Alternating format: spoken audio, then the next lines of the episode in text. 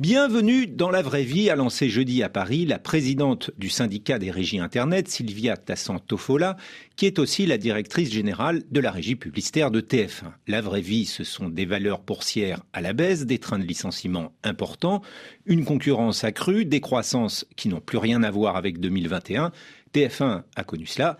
Eh bien, à Meta, donc à Facebook et Instagram, mais aussi à Google et YouTube, on n'est pas loin de vivre la même chose. Pour la première fois, ces géants américains ont, avec Amazon, desserré d'un point leur emprise sur la publicité en ligne, puisqu'ils ne représentent plus 67% de ce marché en France, mais 66%.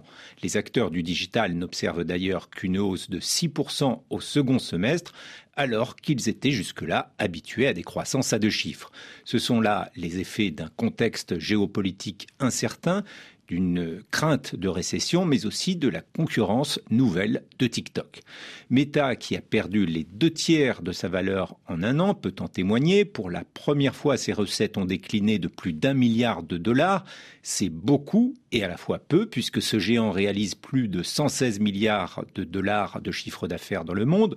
Facebook et Instagram pâtissent d'un nouveau système de contrôle de la vie privée d'Apple qui empêche sur les iPhones ou les applis du fabricant de recueillir des données sans consentement explicite de l'utilisateur. Google Alphabet s'en sort mieux puisqu'il a un chiffre d'affaires en hausse de 10% à 282 milliards de dollars, mais ses revenus publicitaires ont eux aussi à la fois décliné sur le search et sur YouTube, malgré le succès des vidéos courtes copiées sur TikTok, les shorts. En Europe, la publicité en ligne va être d'ailleurs de plus en plus contrôlée avec les règlements DMA et DSA.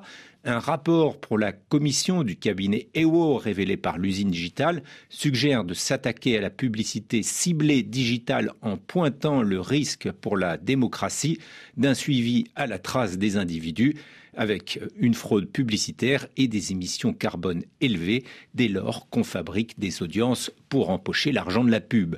Les géants regardent donc de plus en plus vers l'intelligence artificielle pour donner un nouvel essor à leur industrie.